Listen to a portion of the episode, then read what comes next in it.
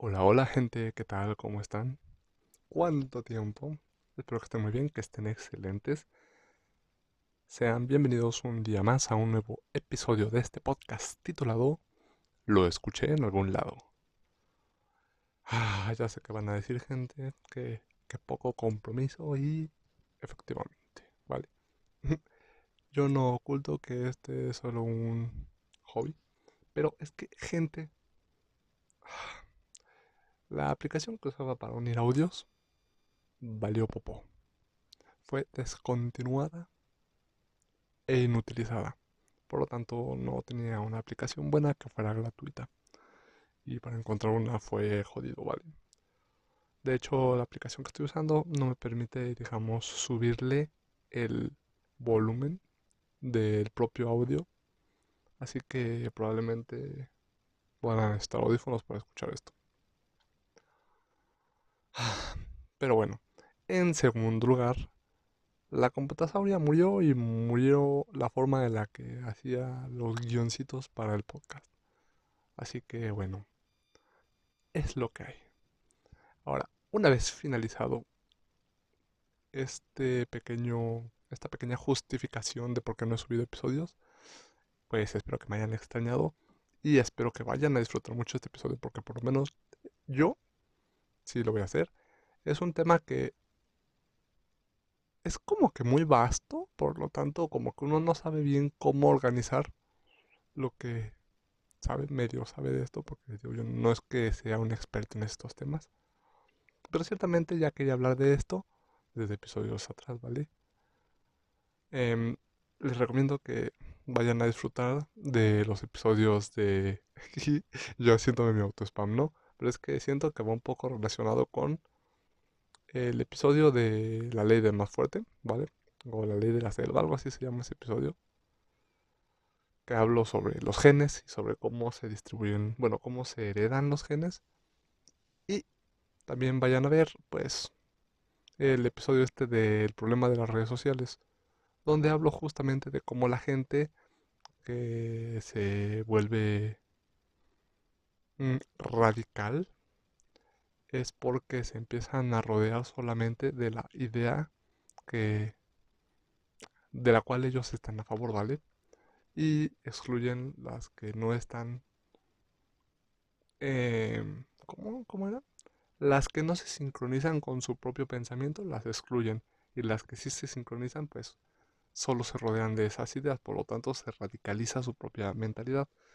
¿Vale? También va de eso este episodio más o menos, así que los invito a ver eh, esos dos episodios de preferencia, ¿vale? Ahora bien, ya le di intro a mi intro. Bueno, ya le di una introducción a mi introducción. Ahora sí viene la introducción principal, ¿vale? Ay, Dios mío, esta va a ser la introducción más larga que he hecho. Pero bueno, era para que, para que no me extrañen, ¿no? Si es que me extrañaron. Ay. Pero bueno. Gente, ¿Nunca han escuchado a alguien decir específicamente esta frase? O sea, no algo similar, no, no, no. Específicamente esta frase. ¿No tienes cultura? Esa frase. ¿Han escuchado a alguien decirla? Yo sí he escuchado a personas decir esa frase y me... detesto bastante esa frase porque la persona que la dice busca hacerse la culta, hacerse la inteligente y no se dan cuenta de la de la magnitud de la tontada que acaban de decir por propia ignorancia, queriendo quedar como cultos, curiosamente. Ahora ven, si tú la has dicho o la dices constantemente, ¿vale? No, no te estoy tirando basura, ¿vale? Al contrario, te voy a ayudar a que veas el error en esa frase. Porque decirle a alguien no tienes cultura, ¿por qué? Demuestra ignorancia. En primer lugar, ¿qué es cultura? ¿No lo habían pensado? Vale, la cultura es prácticamente todo lo que ha hecho el hombre en la historia de la humanidad. Todo eso es cultura. obviamente la cultura, em, digamos que se manifiesta de diferentes formas dependiendo el lugar, la región, el lugar y el tiempo. ¿Vale? La cultura como humanos no se manifiesta igual en México que en Gringolandia, por ejemplo, ¿no? Em, es más, lo podemos cerrar un poquito más, ¿no? Ser un poco más específicos. No se manifiesta igual en el norte de México que en el sur de México. ¿Pero por qué? ¿Por qué existen estas diferencias? ¿Y, y cuál es la forma más básica de la cultura? ¿Leer? ¿Escribir? ¿La música? ¿El arte? Em, tal vez el saberte los nombres de cosas muy específicas que todo el mundo debería saber. No sé, por ejemplo, si yo te digo que estoy pensando en un justiciero enmascarado, cuyo logotipo o cuyo animal asociado es el murciélago. Es, está rodeado siempre de oscuridad y su nombre, fuera de ser un justiciero, es Bruce Wayne o Bruno Díaz. ¿En quién estás pensando? Probablemente si eres como la gran mayoría de personas dirás Batman. Y ya con eso, ya, ya tienes un poco de cultura general, ¿vale? Inclusive, si no supieras la respuesta, no, no, eso no te haría una persona inculta, ¿vale?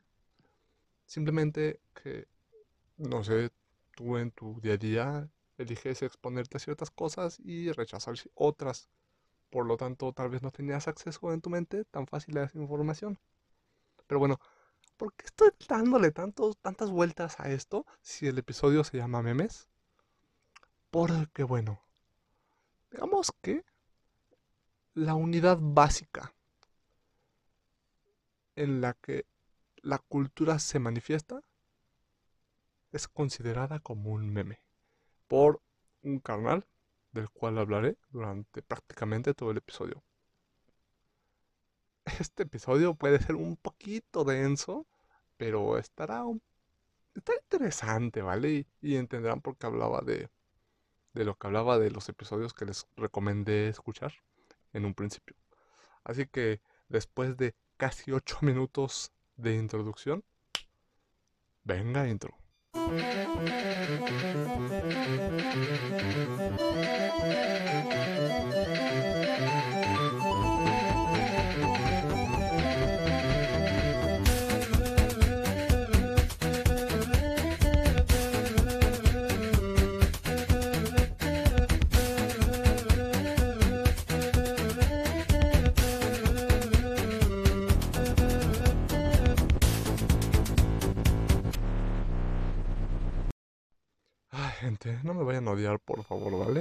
Se me ocurrió, se me olvidó más bien darles un último aviso y es que ya no tengo tampoco el lugar donde solía grabar mi episodio, mis episodios. Ya no está, ya no existe. Así que, bueno, si escuchan algo raro, algo así, es porque les digo ya no existe. Y si nunca llegan a escuchar este episodio, es porque estoy grabando a las 4 de la mañana frente a una superficie reflectante.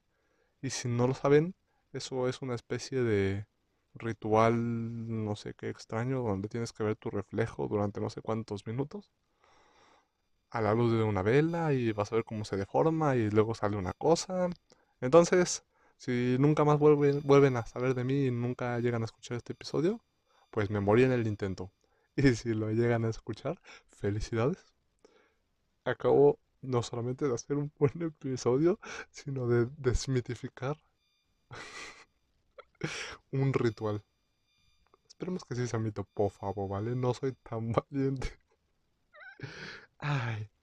Pero bueno, ahora sí. ¿Qué demonios? ¿A qué demonios me refiero yo? Con meme relacionándolo a la cultura y al contexto histórico social y la chihuahua, ¿no? Bueno, bueno. En 1976, el científico británico Richard Dawkins Ya voy a empezar con los nombres que no sé pronunciar. Bueno, para que no se rompan las viejas tradiciones, ¿no? Gente, no me odien, no me odien. Pero otro aviso patronal. Ya, este es el último, os lo juro. Ya cumplí un año con este... Con este hobby tan interesante. Yo me siento orgulloso. No pensé que después de un año siguiera grabando episodios, ¿vale? Sí, la cuarentena me tiene loco, sí, bastante. O sea, ya me jodió la cabeza. Pero aquí sigo y tengo audiencia, lo cual significa que mal, mal, mal, mal, mal, no lo estoy haciendo. y a toda la gente que se ha unido en este tiempo, y a la gente que estuvo desde el principio, y a la gente que se acaba de unir en el episodio pasado, gracias. y si ustedes esperan que este podcast dure más tiempo, déjenme decirles que yo también tengo fe en que vaya a durar bastante tiempo este podcast. No el episodio del podcast como tal. Así que bueno. Ahora sí, ya, ya, me callo, ya cierro el pincho voy al tema. En 1976, el científico británico Richard Dawkins publicó El gen egoísta, en el que explica la polémica teoría de que la evolución está basada en los genes, no en los individuos o grupos, ¿no? Bueno, de lo cual ya les hablé, pues, algunos episodios atrás, ¿no? Y que los organismos son meras máquinas de supervivencia genéticas. En ese libro introdujo el término meme, explicando en ese texto que parte de la idea parte de la idea que el mundo es un lugar donde la información puede comportarse como los propios genes y así las ideas se reproducen, mutan y evolucionan. ¿Vale? Ya les daré yo ejemplos más adelante. Es más, de una vez se los voy a dar, ¿vale? Pongámonos hace, no sé, dos, tres generaciones. ¿Quién regía prácticamente todo? Pues la iglesia. La iglesia que te decía que no fornicarás más que para tener familia, ¿no? Porque, bueno, imagínate, ¿no? O sea, fornicar ya es pecado. Entonces naces tú del pecado y bla, bla, bla, bla, bla, bla, bla, bla, bla. En un contexto social en el cual todo eh, era un buen salario, digamos, la gente tenía un salario más accesible, no había tanta inflación. Por lo tanto, la gente se podía preocupar de que en una familia una sola persona fuera la que trabajaba y mantuviera toda la familia los roles sociales te indicaban que esa persona que iba a estar trabajando iba a ser el hombre, el proveedor, mientras que la mujer iba a relegarse al trabajo del quehacer doméstico. Pasa el tiempo, hay inflación, el salario, el presupuesto que una persona aporta a la casa deja de ser suficiente, las familias empiezan a tener menos hijos, las familias empiezan a ser de dos personas que trabajan para aportar a la casa. Luego las familias son de prácticamente actualmente chicos que ni siquiera buscan el matrimonio, buscan estar de roomies, bla bla bla, shalala. Ambos aportando y no se preocupan por dejar descendencia porque pues lleva un un buen costo, ¿no? Toda esta idea, toda esta todo esto es parte de la propia sociedad y de cómo la concepción de la familia fue cambiando, fue evolucionando, fue primero influida, bueno, influenciada por la iglesia que ponía una presión social y actualmente las propias condiciones em, de económicas y otras cosas han hecho que este esta meta socialmente aceptada se vaya modificando. ¿Pero por qué? ¿Por qué les estoy poniendo este ejemplo? Si ya les mencioné sobre que las ideas cambian, evolucionan y se replican, Pues bueno, espero que para el final de este episodio sean capaces de ver por qué creo que este es el ejemplo perfecto. ¿Vale?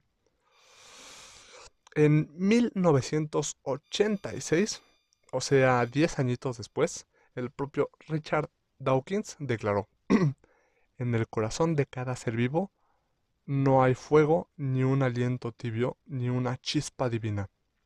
Lo que hay es información, palabras e instrucciones. El surgimiento de la teoría de la información apoyó e indujo una nueva visión de la vida, ¿no? Porque estaba aceptado lo de los genes, bla, bla, bla, bla, bla. El código genético se estaba descifrando y los científicos hablaron con grandeza acerca de la biosfera, una entidad compuesta por todas las formas de vida, repleta de información que constantemente evoluciona, se reproduce, se replica. ¿no? Ahora, cuando los, cuando los biólogos absorbieron el, el vocablo em, de meme, ¿no? estudiaron la información misma. El biólogo parisino em, Jacques Monod escribió, las ideas tienen características propias de los organismos, al igual que estos tienden a perpetuar su estructura y a replicarse. También pueden fusionar, recombinar y segregar su contenido y por supuesto evolucionar. Las ideas tienen un poder expansivo, son infecciosas unas más que otras. ¿Vale? Eso es lo que dijo este carnal ante el concepto de los memes, ¿no? ¿Quién lo dijo? Pues este Jakes Monod, ¿no? Dawkins dio un salto conceptual de la evolución de los genes a la evolución de las ideas. Para Dawkins, el papel principal eh, lo juega un replicador. Ahora bien, necesitamos entender un poco qué es la comunicación, ¿no? El proceso de la comunicación, ¿no? Para que haya una comunicación, para que exista, tiene que haber tres condiciones elementales. ¿Vale? Más o menos. Si no me recuerdo, o tal vez le agrego una. Pero bueno, el punto es el emisor. ¿Qué es el emisor? Aquel que envía un mensaje. Ah, miren, eran cuatro puntos importantes, no tres, pero bueno, el emisor tiene que haber un mensaje, ¿no? Que es lo que está enviando. Puede ser visual, auditivo, yo qué sé, táctil, alguna cosa así, ¿no? Es un mensaje. Tiene que pasar mediante un algo por lo que se va a transmitir, ¿no? Que es el aire, un papel, la propia piel, por donde sea que se transmite. Y tiene que haber una persona que lo recibe, que es el receptor. Y esto, estos son los cuatro puntos y me toca agregar un quinto porque al final eran cinco. Y es el código, ¿vale? Si yo te hablo en español, pero tú solamente sabes inglés, ni tú ni yo nos vamos a entender. Por lo tanto, el código es importante. Si una persona me habla en lenguaje de señas, yo voy a quedar mal porque no sé el lenguaje de señas, no le voy a entender, él tampoco va a saber explicarme y ambos nos vamos a frustrar. Entonces, esas son las partes que conforman la comunicación. Básicamente, todas son importantes, ¿no? Por eso es por lo que este canal dice, donde hay donde haya vida, habrá replicadores, porque así es como se transmite la información. Si tú por eso es por lo que la violencia suele ser un problema dentro del núcleo familiar, porque es algo que se aprende, algo que si el abuelo se lo hizo al padre, el padre lo replica en el hijo. Bueno, no siempre es así, puede que el padre sea más consciente y diga yo no quiero esto para mi hijo, pero bueno, por eso hablo de replicadores, ¿no? Este Dawkins creó, dijo, Creo que un nuevo tipo de replicador ha emergido en este planeta. Señala en su libro este El gen egoísta. Nos mira directo al rostro. Todavía es una larva y se desplaza con torpeza a la deriva en, este, en su caldo de cultivo. Pero ya está logrando un cambio evolutivo a tal ritmo que está dejando muy atrás al antiguo gen. Ahora bien, el caldo de cultivo del que habla es obviamente la cultura humana. El vector de transmisión es el lenguaje y la tierra que empieza a engendrar es el cerebro. Dawkins propuso un nombre para este replicador sin cuerpo. Lo llamó meme. Se convirtió en su invención más memorable, mucho más influyente que su gen egoísta. Los memes se propagan a sí mismos en el acervo de memes, saltando de cerebro en cerebro mediante un proceso que, en un sentido más amplio, se puede llamar imitación, que es lo que les decía en cuanto, por ejemplo, a la violencia. Compiten entre ellos para conseguir recursos limitados, tiempo o actividad del cerebro, o el ancho de banda, que sería de los memes de internet, que también son memes, los memes de internet, por algo son memes. Pero bueno, ¿Cómo se transmiten los memes, no? Los memes emergen en el cerebro, viajan al exterior y se afianzan en donde sea que sean plasmados, ¿no? En papel, en una computadora, en silicón o donde caigan. No se piensa en ellos como partículas elementales, sino como un organismo. El número 3 no es un meme, tampoco lo es el color azul, ni tampoco un simple pensamiento. De igual forma que un solo núcleo, nucleótido, no puede ser un gen. Asimismo, un meme tampoco es un objeto. Los memes son unidades complejas, distintivas y memorables. Son entidades con poder de permanencia. Mm, esto va un poco más relacionado al interaccionismo simbólico. Y como es otro pedo, les explicaré muy, brevemente. el interaccionismo simbólico básicamente es que todo interactúa contigo en la forma en la que tú interactúas con eso. lo que les decía en cuanto a la radicalización del pensamiento en redes sociales. Por ejemplo, si yo pienso que... ¡Uy! está bien chingón ese ejemplo, ¿vale? El team calor y el team frío. Si yo pienso que es mejor que el calor, el calor que el frío, estaré como buen team calor, chillando medio, medio año y burlándome de los team frío el otro medio año porque ellos aparentemente en mi concepción están sufriendo, ¿no? buscaré solamente en mi mente excusas de por qué el calor es mejor que el frío. O el frío mejor que el calor, dependiendo en qué team estés. El calor se vuelve bueno para mí en medida de que yo lo veo que es bueno. Me gusta el calor, busco más ideas que me fortalezcan eso en mi mente de que el calor es bueno para mí. Por lo tanto, el calor en mi mente es cada vez mejor. Y yo voy alimentando esa idea. Básicamente de eso va el interaccionismo, el interaccionismo simbólico. Y un poco es eso la idea de que cómo se transmiten los memes, ¿no? De que es no solo son una unidad, sino son algo con poder de permanencia, ¿no?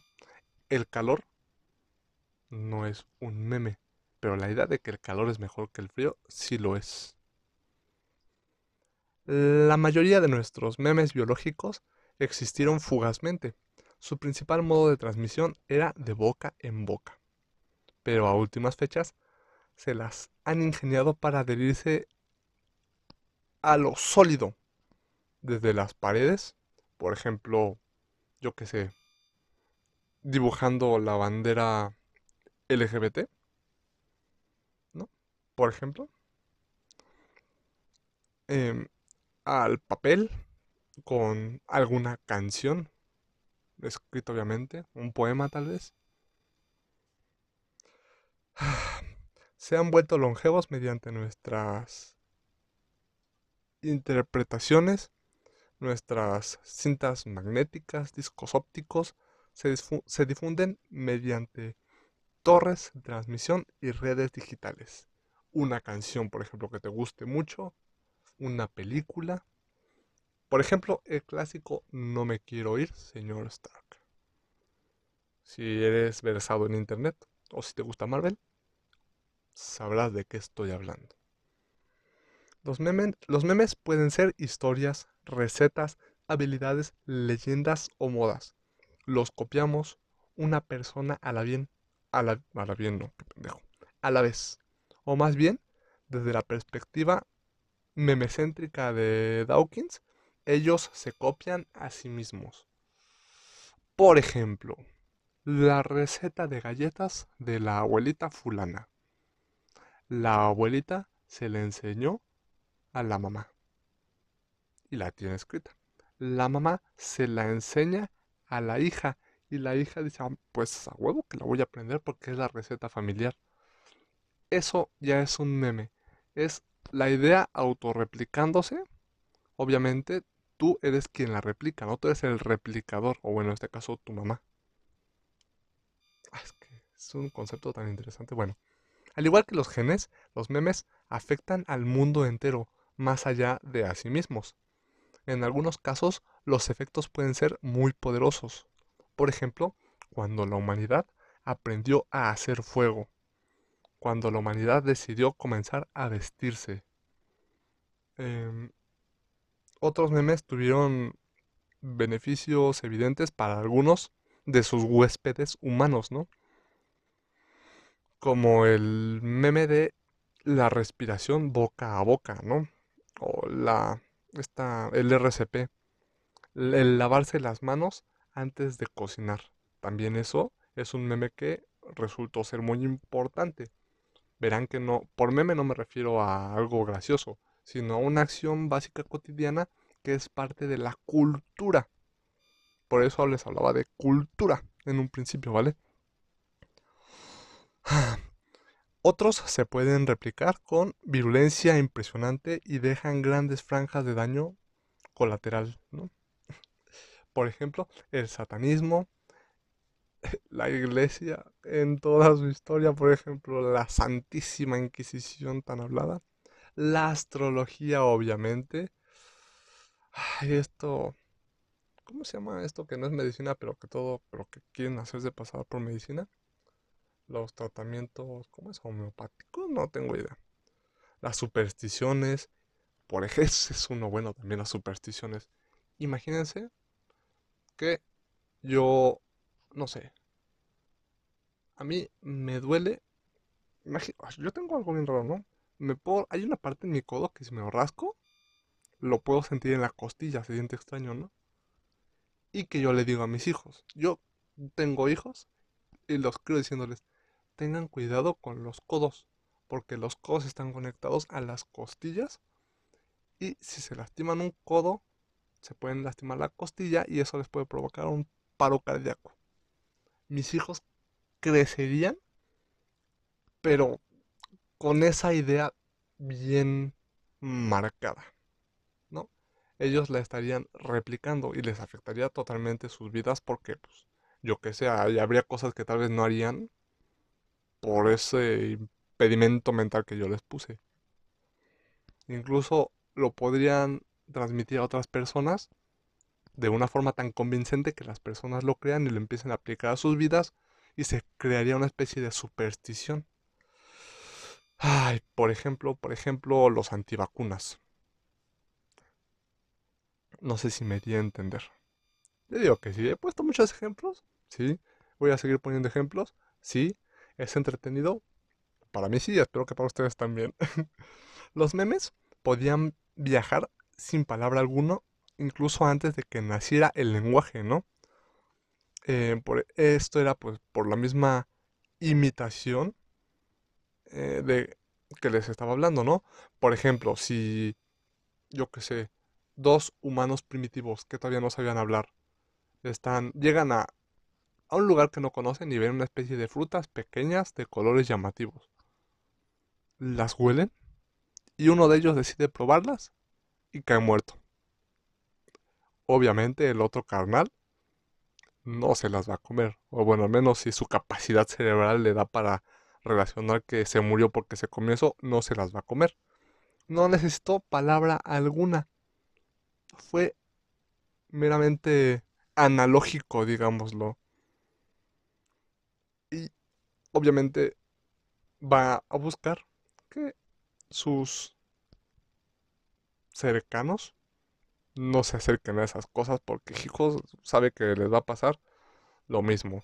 Y aquí un poco sobre el código que les decía. Nos, si los dos no conocen el código, pues, por ejemplo, en este caso sería como algo más físico, no de palabras, porque no les podría decir no te acerques ahí o te mueres. Los memes y la información para aquellos que simpatizan con la idea de los memes el panorama ha cambiado más rápidamente de lo que imaginó Dawkins, cuando en 1976 escribió, Nuestros cerebros son las computadoras donde viven los memes. Uy, si nos viera ahora. Agregó que un nuevo fenómeno se asomaba en nuevos horizontes, las computadoras conectadas a la red.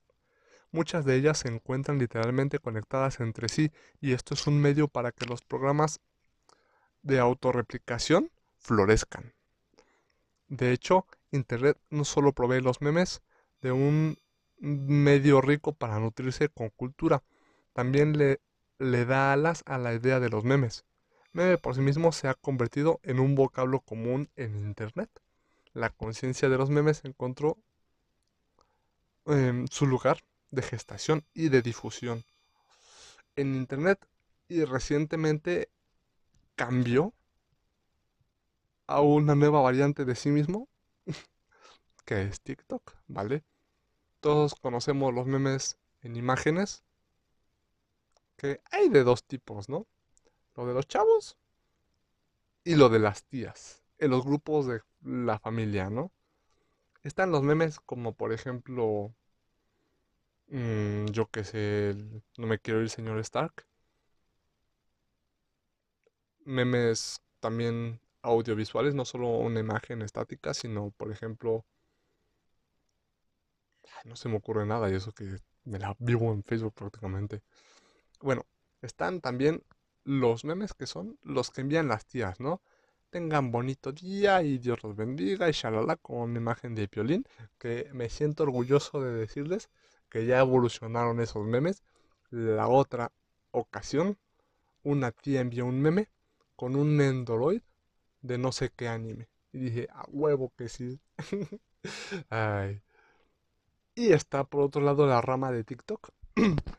por ejemplo, recientemente una Amix fue a unos 15 años de una prima suya que es bastante menor. Bueno, pues 15 años tiene ella, ¿no? El chiste es de que en los bailes típicos de fiesta, por influencia de TikTok, ya no los estaban bailando ni con la misma música, ni con los mismos pasos. La Macarena, con un ritmo atribuible a la Macarena, pero lo suficientemente alterado como para decir, güey, no. Por lo menos para mi generación y con unos pasos que que mi Amix no pudo hacer nada más que que reírse de forma incómoda al verlos y decir, ¿qué están haciendo con su vida? Esto por influencia de TikTok y esto ya no es algo algo aleatorio. No, no, es algo generacional, es algo asombroso. Bueno, ya, ya me fui un poquito de tema otra vez. En la competencia por tener un espacio en nuestros cerebros y en la propia cultura, los verdaderos combatientes son los memes, ¿no? nombramos sus tipos de manera irónica, como para referirnos a, ellos y entenderlos, ¿no? Mitos urbanos, creepypastas, clichés, que también son otro tipo de memes. Y los mantenemos vivos dentro de el espacio que ocupan. Un cliché, por ejemplo, ¿qué espacio ocupa? Pues del arte narrativo, se podría decir. Todos conocemos, y hablé de ello en su momento también, el cliché de el camino del héroe, del héroe trágico, de, yo qué sé, estereotipos de personajes, la rubia tonta, el gordito que se muere primero, el, el capitán de fútbol americano que es el popular y está con la, con la chica más guapa de la escuela. Clichés que se replican en su propio espacio, ¿no? Acondicionado para ellos. Pero que nosotros no, no somos sus dueños como tal, ¿no? Cuando una canción de un comercial se nos pega, o algo nuevo se pone de moda, o algún tipo de engaño domina internet durante meses y desaparece tan pronto como llega otro, igual de repentino. ¿Quién es el amo y quién es el esclavo? ¿Quién está sufriendo los efectos de quién? ¿Estamos nosotros poniéndolos ahí, en ese estado de viralidad? ¿O son ellos los que se vuelven virales ante nosotros? Es un poco de ambas cosas. James Glick, espero que lo haya pronunciado bien, es un periodista, escritor estadounidense especializado en la divulgación de la ciencia y la tecnología. Es autor de un buen de títulos que no voy a decir por mi salud mental y porque no quiero humillarme aquí donde todo el mundo me puede escuchar. ¿No? Bueno. Em, este Dawkins nos dice que poseemos dos tipos de procesadores de información. El primero es el genoma, ¿no? Que obviamente son nuestros genes, que luego se manifiestan como el fenotipo, ¿no? Que el gen dice, vas a ser negro. Y mi piel es negra. Bueno, sí, ¿no? Vas a, vas a ser, pero pinches albino. Y mi piel, pues, no tiene pinches melanina y no me puede dar el sol. Esto es por los genes, ¿no? El segundo sistema que procesa información en nosotros es el cerebro y el sistema nervioso. Estos sistemas procesan la información cultural tanto para darla como para recibirla, ¿no? Según Dawkins, la información cultural o memes se replica. Así que es algo analógico, no algo biológico. es más, Dawkins considera que la religión es el meme definitivo, que se transmite con total facilidad y que se aprovecha de algo biológico que tenemos los humanos, más que nada psicológico, que es la búsqueda de, pertenencia y de sentido. Dawkins explica que la vida, que la idea de que existe vida tras la muerte es algo muy contagioso, ya que es el mayor temor de la humanidad prácticamente. Que es curioso porque la muerte es justamente lo que hace valiosa la vida, pero bueno, ya vamos a lo filosófico ahí. Em, hay un un vato hablando sobre un, un caso que tuvo en el que habla sobre una marca que es Celine Dior. No, que es Dior. No la conozco, así que me lo voy a saltar. Pero bueno, esta información es cultural, ¿no? Es algo que ocurre como cultura, pero no es necesariamente parte de ella. Por ejemplo, aquí en México es prácticamente algo cultural el que todo mundo hemos jugado con un yoyo o un valero. Todo mundo. Niños, niñas, ancianos. ¿Por qué? Porque es algo que se considera parte de la cultura y no es una idea, sino es un simple objeto. Juegos como por ejemplo las escondidas, las traes, la mancha, todos estos son memes que tienen que están muy arraigados en toda la cultura prácticamente, porque todas las culturas diferentes de las diferentes poblaciones del mundo tienen este tipo de juegos de las escondidas, de las traes, con diferentes nombres, sí, pero existen. Y no es algo que, que seamos conscientes. No, no seamos conscientes que el meme nos utiliza para replicarse. Ahora espero que me entiendan un poco más cuando les dije que tal vez les iba a caer un poco de complemento para los episodios anteriormente dichos. Incluso para el de los clichés. Y es que dense cuenta de que un meme puede ser algo tan banal como un baile de TikTok. Que bueno, acaba teniendo bastante influencia. O algo tan trascendental como una religión. O, o sea, memes. Así que bueno, este tema me surgió porque creo que es la base para entender prácticamente a la sociedad, ¿vale? Es justamente la, la célula fundamental de la sociedad. Y... espérenme, se me perdió. Ya, es nos ayuda a entender bastante. Y es que esto me nació a raíz de que pues estaba estaba viendo la película esta de, de Disney. Se llama Red. Sí se llama Red, ¿no? Y una mujer estaba de favor, estaba defendiendo a la mamá, diciendo que no, que se rompían las tradiciones y que la cultura y no sé qué chingados. Y dije, no, no manches, por eso por eso es por lo que Disney ahorita está haciendo a las madres todas traumadas con sus costumbres el villano de las nuevas películas.